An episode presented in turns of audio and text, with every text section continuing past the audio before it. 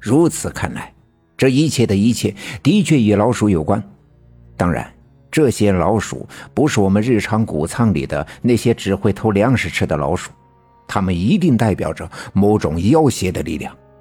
他们的幕后到底是谁？有着什么样的力量？会用什么样的形式来最终掀起这场风浪？我们又该如何应对？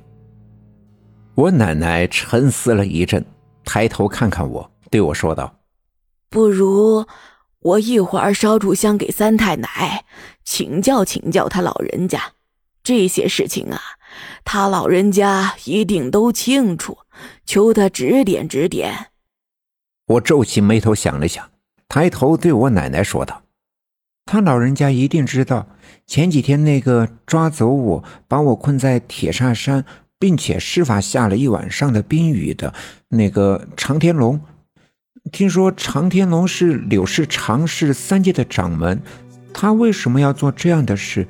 这完全不是一个上仙该做的，并且他作为常家最厉害的大仙，居然斗不过三太奶，这些与四方煞到底有没有关系呢？我说的这些，其实奶奶也想过。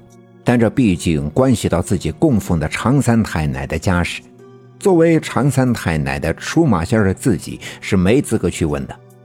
不过这些都可以暂时放下，眼前最要紧的是昏迷不醒的李文学。我奶奶在村部的时候，并没感觉到她的身上有任何邪祟的味道，尽管我奶奶当时安慰大家伙说文学没什么事儿，其实心里最清楚。这样不清不楚的昏迷却是最难办的，只希望李文学仅仅是累了，睡一会儿就能好好的醒来。白小军儿和他肚子里的孩子都这样的等待着。我奶奶猜的没错，李文学被文丽背回家之后，安安静静的躺了一天又一夜。第二天的早上，天刚蒙蒙亮，就醒了过来。在他身边一直守着他的小娟一夜没睡。李文学醒来的时候，小娟微微的笑了，笑得特别的自然。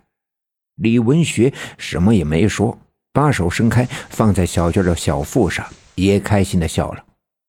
说来奇怪，一次这么猛烈的翻车事故，车里的三个人什么事儿都没有。甚至张志成那辆面包车也仅仅是车门上有几处凹陷，划破了几处车漆，几块车窗的玻璃破碎。相对这场车祸来说，算不上什么大伤，只需要开回县城找个熟悉的修理部修理修理就可以了，花不了几个钱。第二天的中午，张志成又来到了我们家。我奶奶知道他来的目的是想让我奶奶帮忙看看最近小南的异常。到底是因为什么？其实不用看，我奶奶就知道小南又是招惹上了什么东西。但从张志成的描述中可以知道，小南招惹的并不是什么邪恶厉害的东西，否则也不会仅仅是经常跟小南聊天。张志成家的地面上经常有水迹出现，便证明了这个缠着小南的东西跟水有关系。其实这样的事情对我奶奶来说呀，都是最简单不过的，所以也不用亲自去县城，也不需要张志成把小南带到刘家镇，只需要画一道符咒，让张志成带回去，按照我奶奶的法子用了呀，一般就没什么问题了。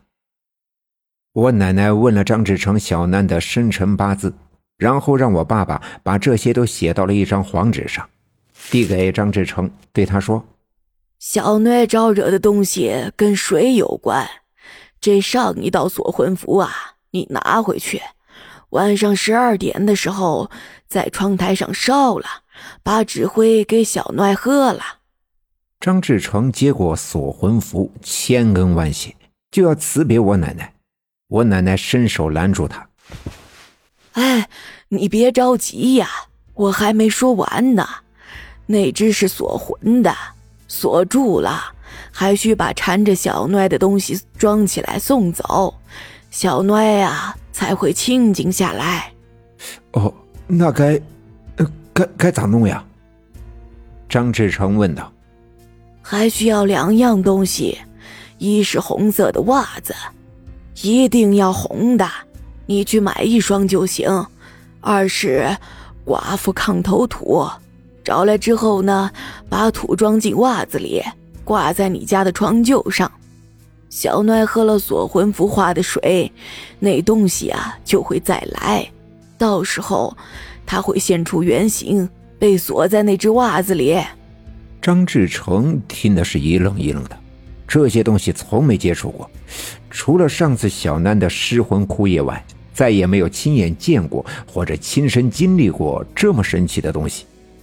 于是他赶紧点了点头，听我奶奶的嘱咐完，张志成离开了我们家，往李文丽家走去。他边走边琢磨，要说这红袜子，那商店里到处都是。